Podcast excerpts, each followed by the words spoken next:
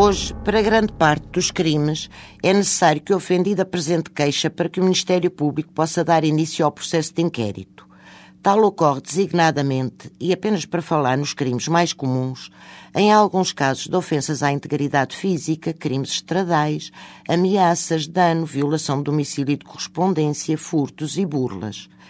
Quando o ofendido for menor, cabe ao seu legal representante a apresentação de queixa.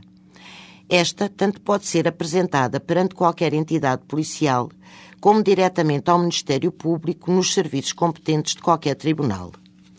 A apresentação de queixa é gratuita, pode ser feita pessoalmente ou por carta e não obedece a qualquer formulário especial.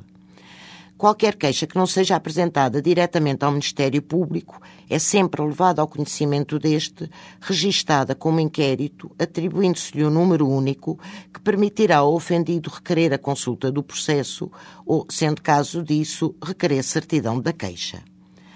Com a queixa, desde que seja possível, devem logo ser indicadas eventuais testemunhas dos factos, documentos que comprovem a prática dos mesmos, exames médicos ou local onde os mesmos foram realizados, ou quaisquer outras provas que o ofendido entenda relevantes para a comprovação do crime e para a identificação dos seus autores. Quaisquer pessoas podem ser testemunhas independentemente da sua idade.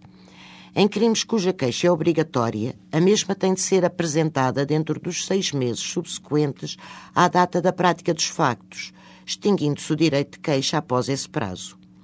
Quando o crime praticado ocasionar danos ao ofendido, este pode também requerer no processo uma indemnização, indicando prova dos prejuízos que alegar ter sofrido.